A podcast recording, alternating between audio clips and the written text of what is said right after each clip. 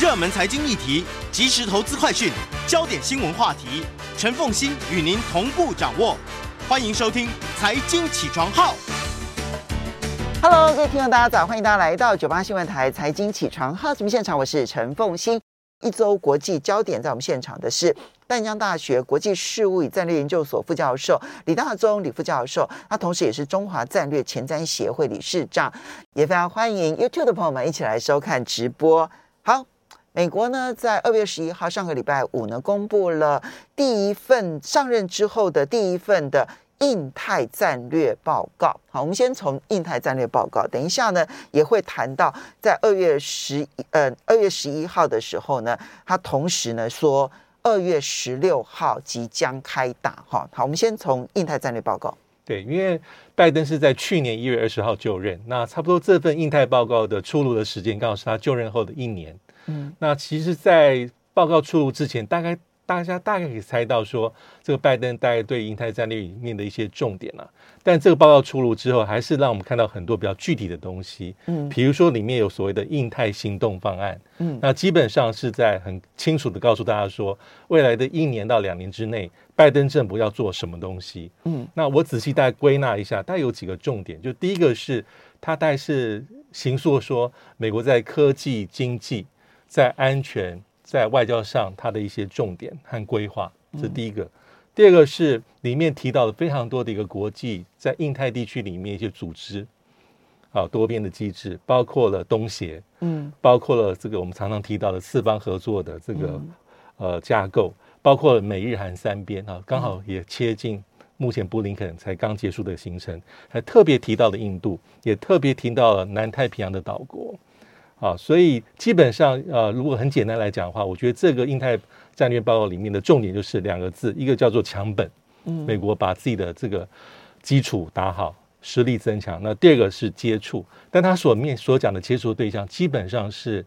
比较放在中国大陆之外的印太地区里面，各大大小小的角色，尤其是南太平洋跟东南亚很重要。因为美国显然在上个世纪以来，其实是相当忽略这个区域的。对，对。那拜登在这一次的印太战略报告当中，显现了对于南太平洋岛国还有对于东南亚国家的重视。没错，嗯，啊，因为即便是在奥巴马任内的时候开始在讲亚太再平衡，但是因为他八年任期做的有一些，但是可能做的不够多。那后来的、嗯、到了川普四年任内的时候，又比较开始疏离所谓的一些盟友跟伙伴，嗯，或是一些新兴的一些国家，所以拜登在这方面又把它补回来。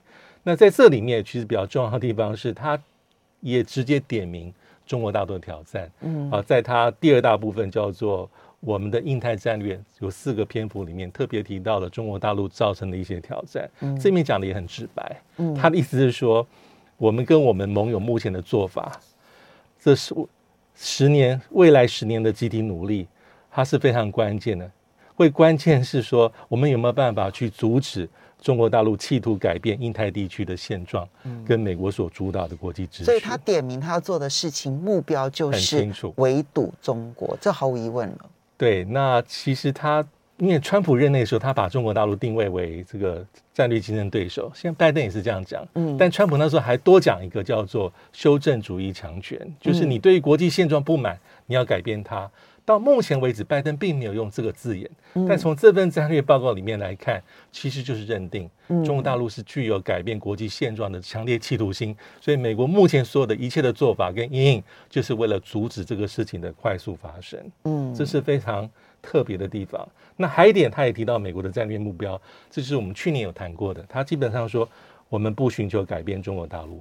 嗯，有点像是去年那个，包括像布林肯。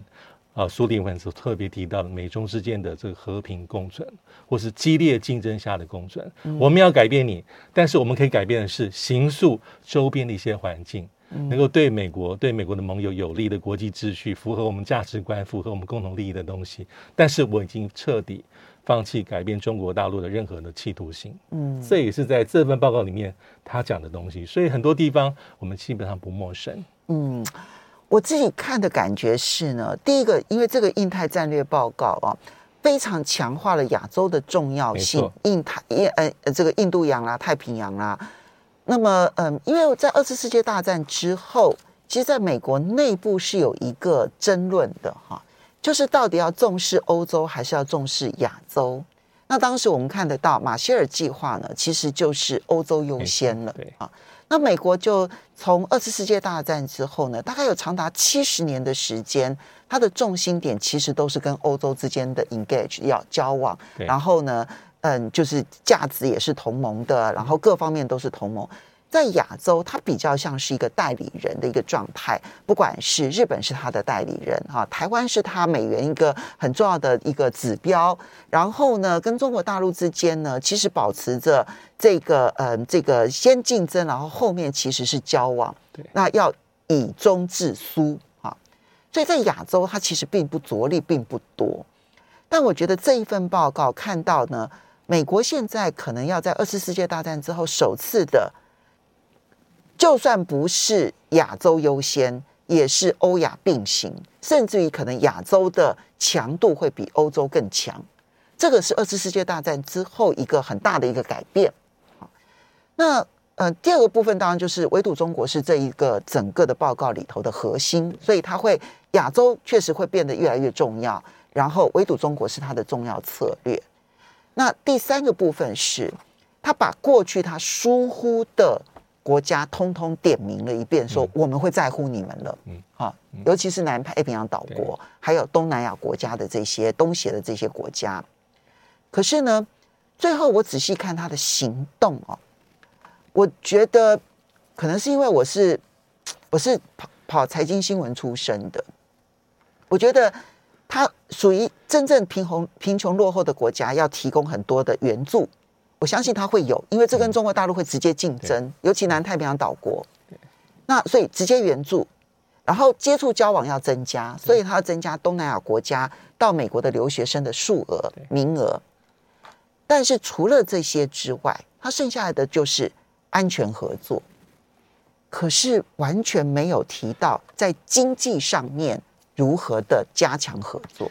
对，这点要非常小心，重到那个川普时期的复测啊！因为拜登即便在去年十月份第一次抛出来说要在做印太经济架构，那这个应该很快会出来。但是在这一份这个印太战略的版本里面，他还并不看得非常非常清楚。嗯，所以这一点就是拜登版本的印太战略能不能够成功的重要原因。嗯，因为我们知道，在二零一七年当十月份，当川普先把印太倡议。的这个概念抛出来的时候，大家其实非常陌生。嗯哼。那到最后，他四年任内，有些地方越来越具体，嗯、但是他缺乏的就是一个美国在这个区域里面的一个多边经济的一个安排。嗯、那这点可能是他的一个川普时期的硬伤。所以照理说，拜登政府应该是知道这样的状况，会汲取教训，前车之鉴。所以未来我们就要看这英台经济战略里面，它到底它的。牛肉到底在哪边？这是非常。所以有棒子跟胡萝卜，你才国际上面霸权才能够成型嘛。对，现在看起来是有棒子，或者是有一些合作的迹象，但是其实没有胡萝卜。对，这可能还要形成，慢慢形成当中了。好，所以呃，这个是美国的亚太战略。当然，它后面嗯搭配，它虽然有一些具体行动，但那个行动其实讲的还是蛮空泛的。比较比较是刚刚刚最后一页的纲要式的。对。那嗯、呃，所以嗯，接下来我们就要看它后续的很多很多可能会有陆续的一些相关的合作计划出来。那我们就要来看到二月十一号美日印澳的外交部长会议，布林肯其实在乌克兰情势最紧张的时候来到亚洲，到南太平洋岛国。对，然后美日印澳外交部长会议，接着是美日韩的外交部长会议，看起来就是要巩固他这边的区域联盟，怎么看待？对，这目前来说，因为大家的关注焦点看起来是都是乌克兰，但即便是这样，看起来最剑拔弩张的一个时刻，布林肯还是按照他原定计划，所以他是一系列的印太地区的行程。那从拜登政府就任之后是这样行程很多次，但这一次其实他是第一站是还是到澳洲啊、呃，这个美日印澳的部长级会议。嗯，那第二个是到斐济，就是南太平洋岛国的这个视讯峰会。嗯、那第三就是到夏威夷，就是美国。这个圈圈更更小的、更核心的美日美日韩，因为美国非常在意，就不能只是美日跟美韩，一定要美日韩三边把它抓起来。嗯、那这一次在这个 QUAD 外长会议里面，当然有一些他的成果，但是我们也知道，哦，在拜登上台之后，他把这个 QUAD 位阶提升到领导级峰会，去年三月份跟九月份开了两次。嗯，但是基本上哈，在跨的从过去到现在，拜登就任之后，基本上他们所谈的议题还是比较小心。还是比较是一些区域的合作，就是并没有会指名道姓说中国大陆如何，中国大陆如何。嗯，它是用一种比较间接的方式啊，比如说区域的秩序、东海、南海、国际法、国际规范，它基本上不点名北京，他会比较注重是啊疫情啦、疫苗啦、什么人道援助、海上安全、反恐、打击犯罪、网络安全，还有一些区域的议题、气候变迁，这边谈的会比较多。但是即便是这样状况之下，我们看到一个很有趣的回应，就是。北京的反应，赵立坚说：“你基本上四方合作机制基本上就是在做围堵中国。嗯，但是我们也知道，因为四方合作机制有印度啊，他的态度会比较的弹性。即便如美国哈，只要是问美国四方合作是不是亚洲版的新北约，美国到目前为止一定否认。嗯，他也为。”会否认，官方上会讲说这没有要围堵，这非要否认不可，因为你的盟国 大概也不接受。这只能是美国版本的一个小多边的政一个这种区域的安排。嗯，所以在跨的里面，当然是一个目前来说拜登非常重要。所以刚才我们在讲印太战略报告里面特别点名跨的，还没有点名，并没有讲那个。这个美英澳，嗯，啊，这个奥克三边机制，因为那包括了英国，英国是属于印太区外的国家，嗯嗯，所以这个是比较有趣的地方。嗯，那美日韩三边外长会议里面，它也是一样哈。这一次如果是以公开的这个讯息来说，它也并没有点名。指名道姓是中国大陆，但是你看他的形容的方法啊，反对破坏以规则为基础的国际秩序，反对任何试图改变现状、造成区域紧张的片面行动，其实不言而喻，当然是指中国大陆，当然是剑指中国大陆。嗯，但是在这个三边的这个美日韩所讨论主要议题，这次看起来是比较强调的是包括还是北韩。嗯。北韩是个重点，因为日本跟韩国现在最在乎的都是北韩的试射。很在乎。嗯、那可是谈北韩，他们是硬中带软。嗯，先批判北韩，从今年到现在，已经大家已经忘记到底试射多少次飞弹，数不清。嗯、那但是他没有说我们三国对北韩无敌意。我是呼吁你要履行安理会决议，而且我们希望是重启对话，而且是不设前提的重启跟北韩之间的国际的对话。这是在这一次美日韩三方外长会议之后所释放的一个讯息。嗯，那台海形势也提，但是就是用字遣词是老调重弹。那个用字遣词维持现状，维持现状。我觉得用字遣词从来没有改过。对台海和平稳定的重要性，这我们都听过 N 遍了。从拜登政府就任之后到现在，在不同的国际场合里面都提到同样的东西。所以看起来布林肯这一趟来，他其实没有一些新的进展，他都比较是这个，好像是一种。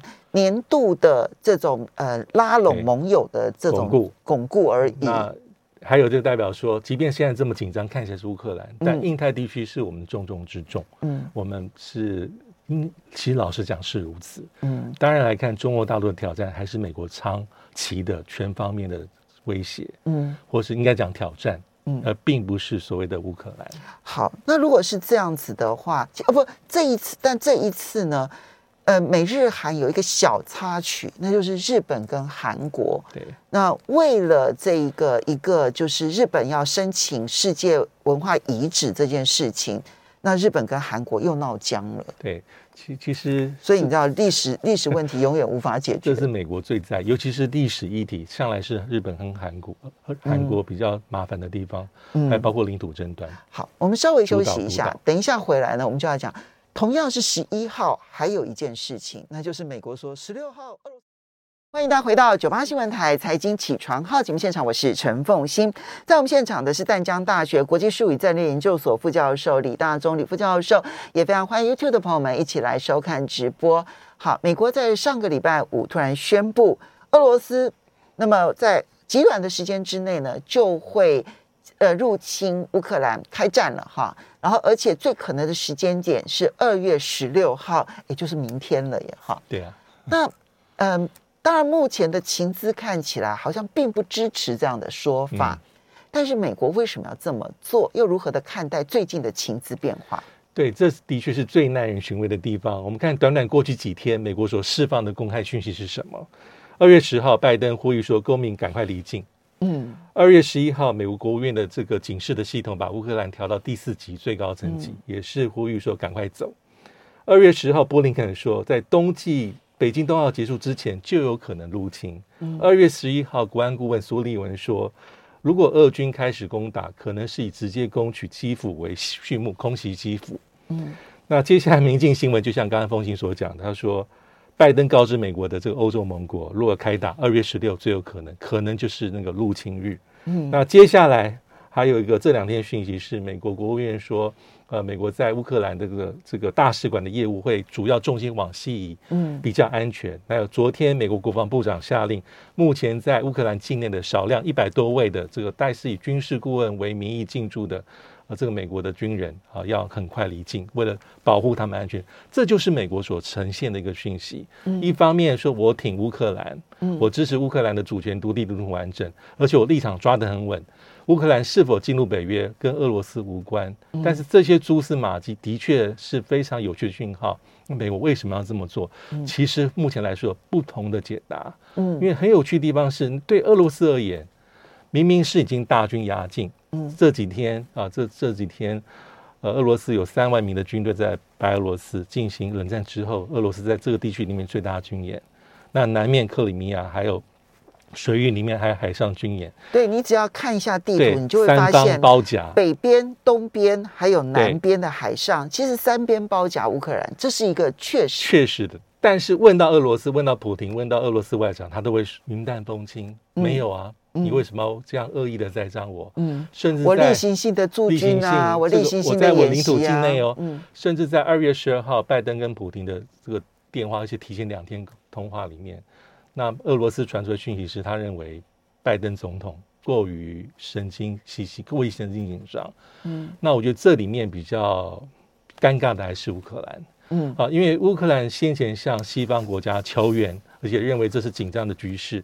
那乌克，但是到目前为止，乌克兰又因为美国这些动作说。他希望能够厘清啊，他说并没有二月十六号这件事情，他甚至要求拜登在这个关键时期去乌克兰访问，做个政治很重要的政治讯号。那他也认为，像西方这些过度的这些外交穿梭跟警讯，反而会动摇了乌克兰当地的民心士气。所以最尴尬，目前来说就是乌克兰政府。对乌克兰还直接说：“你告诉我你的情资是哪里来的？你怎么会说马上就要开战了呢？”对啊。好，那当然，嗯，我们现在就要来先做一个预判了，就是到底战争会不会发生？我们不要讲十六号好了，月底之前。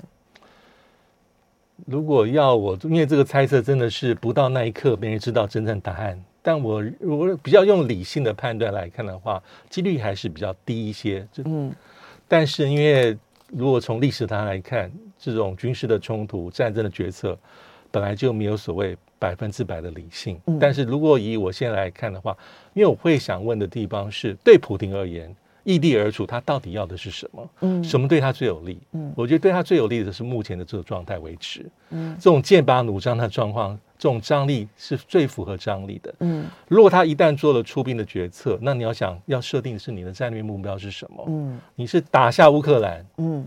打下乌克兰之后，可能才是麻烦的开始，嗯、还是你就撤，保留部分军力，嗯，树立一个傀儡政权，嗯，这符合你的战略利益吗？嗯，还是说你在这样的高张力之下，能逼迫西方美国做一些甚至是台面下的让步，嗯，或是一些默契，比如说，基本上我就不让乌克兰短期内部进入北约，甚至进一步，俄罗斯可能压迫到有点类似于乌克兰在政治外交上的一些中立化。嗯，这些是比较符合俄罗斯利益，因为你开战之后就很麻烦，是不可逆的，覆水难收。那呃，另外我们也看到欧陆的其他国家，其实它的外交磋磋商其实没有终止啊，一直很多这种穿梭。上个礼拜，其实我们明显看到是法国总统马克宏去了莫斯科，又去了基辅，然后接着再到德国柏林，然后跟德国总理跟波兰总统开会，然后呢，在这个在。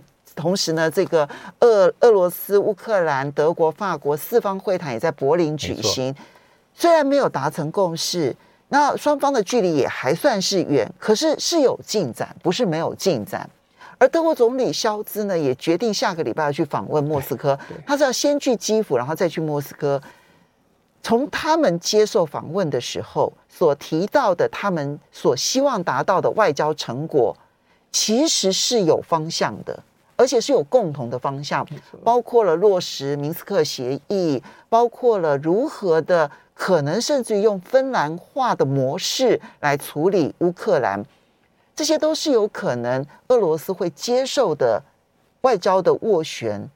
那么，欧洲这些国家的努力到底到底情况如何？为什么美国认定欧欧洲这些国家的外交斡旋都没有用了？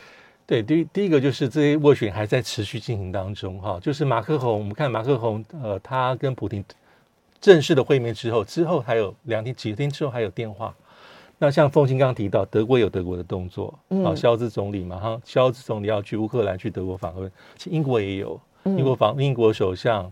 强生访问波兰，访问北约部、北约总部，嗯，所以有这么多各式各样的穿梭外交或者斡旋，那这里面可能双方会这么多的势力，可能会大概有一些互通有无的一些共同点，对啊。但是在表面上，目前还看不到那个很明确说哈，这个俄罗斯觉得满意，那西方就国家也觉得 OK，但是应该这样的外交的沟通跟进行式还在持续当中，所以这就有可能形成是。未来假设真的能够局势缓解的一些蛛丝马迹，嗯，这不可能会发生。其实昨天晚上有一个很戏剧化的画面呢、啊，我们在在在睡觉的时候呢，那么俄罗斯他们有一场会议，这场会议呢是电视直接转播的啊，在这一场会议当中呢，俄罗斯的外交部长拉夫罗夫直接建议普京。他提到说，北约跟美国他们的回应确实是有一些些的进展，但是并不让我们满意。不过，既然有一些些的进展，我们是否继续用外交斡旋的方式，然后呢，来达成我们希望能够得到安全的目的？那他们这样子直接转播拉夫罗夫的建议，俄罗斯的目的是什么？那他所释放的讯息又如何解读？对，因为我们知道说，去年十二月俄罗斯提出这些他关切的一些清单，那北约也回应，但是这些回应的内容基本上是不公开的。嗯，那从媒体上所得到讯息是，俄罗斯就像刚刚凤馨所讲，但看到一些东西，但在这里面他并没有完全的满意。嗯，但是从俄罗斯外长昨天这个电视公开的讲话里面，也可能是一种甚至是。政治讯息的释放是有可能再往下进行进一步的一些磋商跟协商，但是与此同时，目前俄罗斯在边界里面军演里面这些强大的压力会马上消退，可能也不会。嗯，啊，他是保持一个他的张力，但是他也表现说，我还是虽然不满意，但是还有谈的一些空间。嗯，我觉得这就是从去年到现在，普丁政府所主打的一个压力测试。这叫做战争边临策略，所以这个东西会让美国跟西方世界里面，它面临比较严峻的一些考验。但目前为止，我比较不是很明确能够理清，有点像无礼物中是美国的一个战略企图。嗯，他到底想要想要想要的是什么？你觉得美国到底？我也觉得我，我有点雾里看花这样。那么我们特别先从讲一下拜登啊，因为上个礼拜其实李大中教李教授特别提到说，他看了一下奥巴马的那一本半本的回忆录哈，就是这个呃那叫什么应许之地，应许之地哈。对，那我就觉得哎，对，有趣，我就回去也翻了一下这样子。然后里面其实我反而有印象的是有一段，就谈到其实美国在二零零三年嘛，哈，二零零三年出兵伊拉克。当时呢，这个嗯、呃，这个拜登呢，他是参议员，他是反对的啊。那后来到了奥巴马担任总统之后，他是副总统。那个时候的国防部长啊，盖茨要求这个在伊拉克增兵，因为否则的话，他们伊拉克的情势根本无法控制。那拜登呢，当奥巴马几次都写到说，拜登是唯一的黑脸，反对。所有的这些军方呢，要求在伊拉克增兵的要求，所以你知道他不想要派美国大兵出去打仗这件事情，其实是很明确的态度。那那个时候的拜登，我们事后来看很清楚，你知道他的战略目标就是我们不能够越陷越深。那现在的拜登，我看不清楚他要什么。对，因为那个在奥巴马那本回忆录里面，其实对这这几段有非常传神的一个描述。嗯、他说，当时所有的军方，从国防部到美国第一线的将领，都提出各式各样的理由，还有数据说我要如何去做增兵。嗯、他说，奥巴马说，唯一在他身边很明确跟他讲说，要总统先生你要考虑一下，因为就是拜那当时是拜登。他说，根据我在参议院这么多年的经验，我很知道哈、嗯、这些。人有所谓的本位主义，嗯，但奥巴马其实他的下笔在这方面是非常的厚道。他说，他认为这些将领，他就是喜欢拜登了。对，他说，对他第一个是很这个保护拜登，保护拜登。那他也没有批判这些将领，他说这是他们在他们自己立场上专业领域里面很自然而然给的建议。那最后他还是采取军事将领的一些建议。嗯，但是那时候的拜登，因为拜登对于安全事务、对于军事议题应该是非常了然于胸。那到目前为止，当然，我觉得最主要是美国的一个战略的目标。嗯啊，如果你是保全乌克兰，那你在什么样状况之下可以跟俄罗斯有一些谈的一些空间？因为目前来说，美国也是做两边，一方面外交斡旋还还是在做，另外一方面面我们看到北约有一些，我觉得规模并不是很大的一些军事上的部署跟调动。嗯，这些数量大概都是几千人，可能拉到。乌克兰的旁边前线，包括像是波兰，这也是另外一个，就是你的军事的部署都在乌克兰的边边界边界边。那那个不愿意参与乌克兰本身的战争是非常的明确的。那你如果从这个角度来讲，就保全乌克兰来讲，你的军事行动都是不够的。目前来看可能不足，然后因为北约目前一些盟国里面有些各式各样的表态。而不是少量的军事派遣跟部署，包括英国也有，也有做一些准备。嗯，嗯，好，我们要稍微休息一下。到底美国要什么？其实是我现在最大的问号。这样子，当然也有可能他根本就误判了，也是有可能。我们稍微休息一下，马上回来。欢迎大家回到九八新闻台财经起床号节目现场，我是陈凤欣。在我们现场的是淡江大学国际事务与战略研究所副教授李大中李副教授，也非常欢迎 YouTube 的朋友们一起来收看直播。好，李老师。阿富汗这件事，阿呃，在在二月十一号发生了好多事哈，印太战略报告啦，然后美国说这个呃俄罗斯在近期之内就会动手啦，还有拜登在二月十一号签署了一项行政命令，把这个阿富汗央行在美国境内的七十亿美元资产解除冻结，但是其实就是没收了，啊，就一半呢拿来去补偿九一一的受害者。然后另外一半呢，说要成立信托基金，然后来这个协助这个阿富汗的人民。但这件事情立刻产生的是，阿富汗出现了游行抗议。那就连呢一向反对塔利班政权的在阿富汗的女权组织呢，都呼吁拜登要收回这项行政命令，不要窃取阿富汗人民资产。对，这个是这个是个很重大的一个决策哈，因为这七十亿美金的一个资产，大概是新台币将近一千九百五十亿这么多。那主要就是去年大家应该很有印象，去年八月份的时候，这个塔利这个克喀布尔的最后时刻，因为塔利班政权那时候势如破竹，所以在去年八月份的时候。这拜登政府就做出了这个重大的决定啊，冻结了阿富汗的央行在美国哈、啊、放在可能是呃联邦准备银行里面，大概是七十亿美金的一个资产。嗯，啊，那目前这个解禁的动作啊，它分成两个部分。第一个部分是其中的一半啊，拜登的行政命令说我会把它用到是阿富汗的人道援助的这个议题里面，但是我为了要避免。直接给这个塔利班的政府，所以我用这样的方法，我会直接想办法去做帮助阿富汗人民的事情。嗯，那至于另外的三十五亿美金啊，这部分就比较有多的争议，就是要移转到一个特别的账户里面，成立信托基金。主要目的，拜登是说，因为我们要去补偿在九一一事件里面的美国罹难者的一个家属，因为我们知道很多九一一的事件的家属，像他这个这个索取有索赔的诉讼。啊，也是寻求说把这个钱拿来做移动，但问题是，九一一的恐怖攻击那是盖达组织做的，盖达组织其实并不是阿富汗底下的组织，盖达组织在全世界流窜。当然，盖达组织当时的领袖宾拉登，他跟塔利班有长期的历史渊源。对啊，那塔利班确实没有把这个宾拉登交出来，但是。这件事情跟阿富汗人民有什么关系？这也就是为什么现在阿富汗里面有一些抗议示示威啊，主要理由是说，因为这笔钱本来就是属于阿富汗，对，你没有权利。第二个，就像刚刚凤馨讲的，阿富汗的人民其实并不是九一的元凶。嗯，啊，当时因为这个，当时因为掌控阿富汗的地方是这这个塔利班政权，那美国在九一事件发生后的一个月之内，其基本上已经挥军，嗯，把塔塔利班政权给推翻掉。对。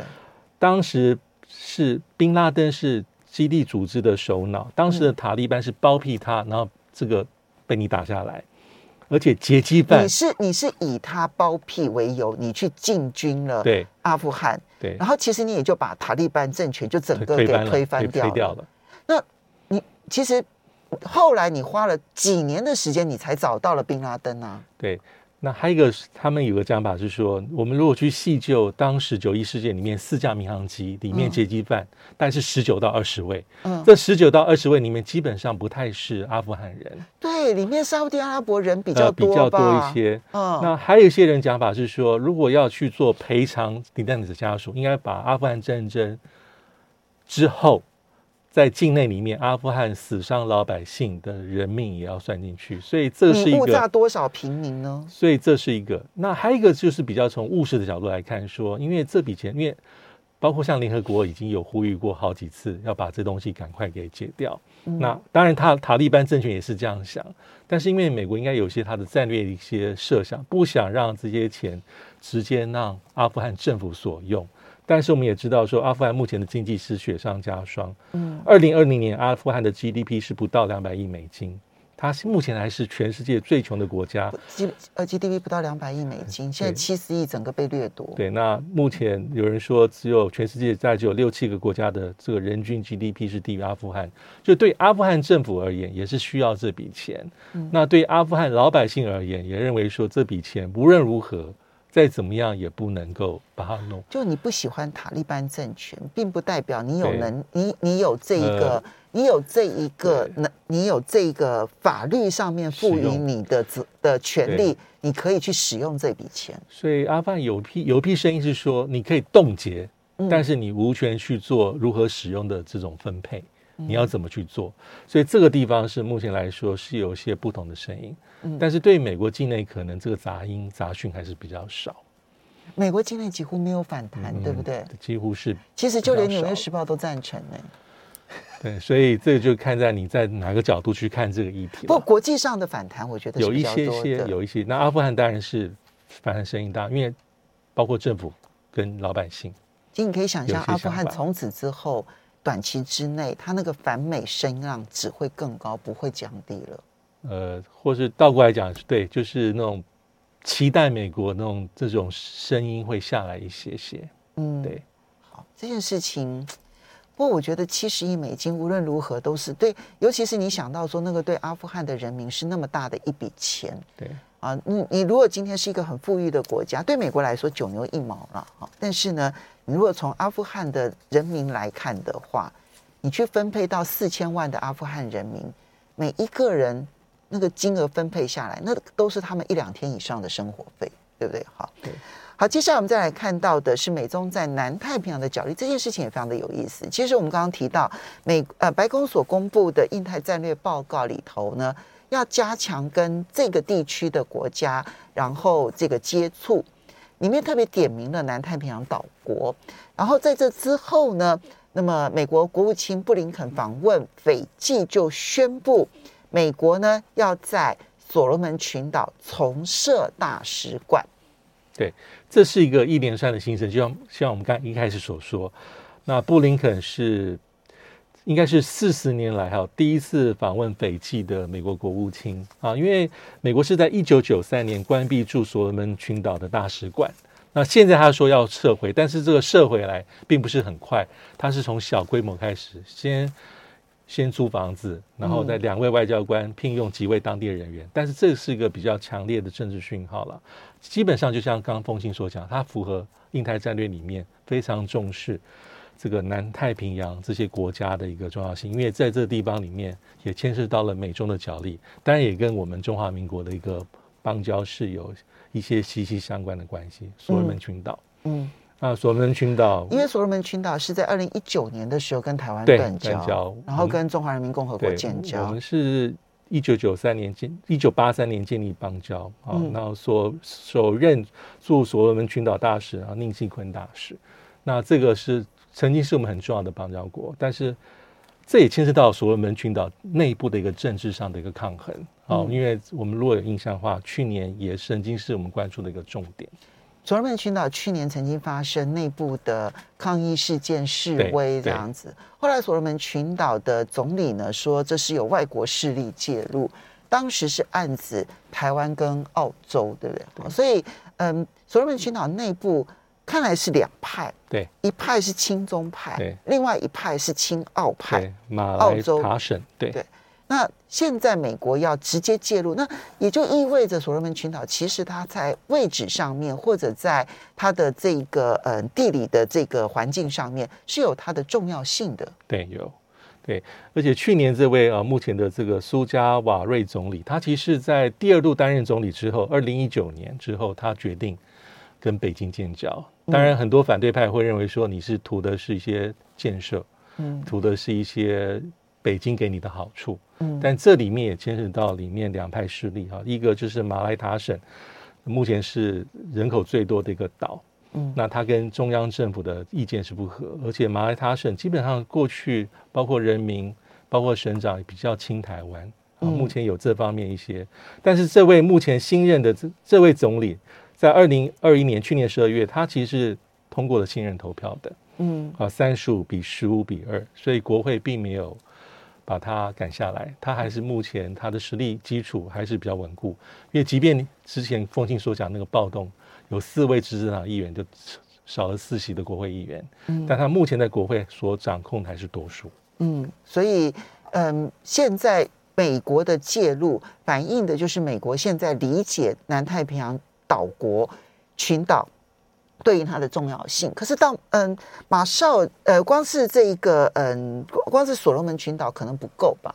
后续我们其实可以观察，在太平洋岛国当中，美国还会采取什么样的行动？因为这里面呢、啊、有几个国际因素在。中国其实这些群岛之所以跟中国大陆要建立关系，其实有一个很大的原因是，他们其实高度的受制于澳洲。对对啊，澳洲其实是很强强压的政权。比如说，包括了说，我有难民，我直接送到你们岛上面去，然后呢，我也不提供医疗这样子，我给很少的补助，然后让你帮我收留难民，类似像这样，然后你要种什么、种植什么农作物，由我来决定，不是你来决定啊。类似像这样的一些事情，那他们希望找另外一个靠山。那现在美国进加进来了之后，会产生什么样的变化？我们就可以继续观察了。我们要非常谢谢李大中李老师，也要非常谢谢大家。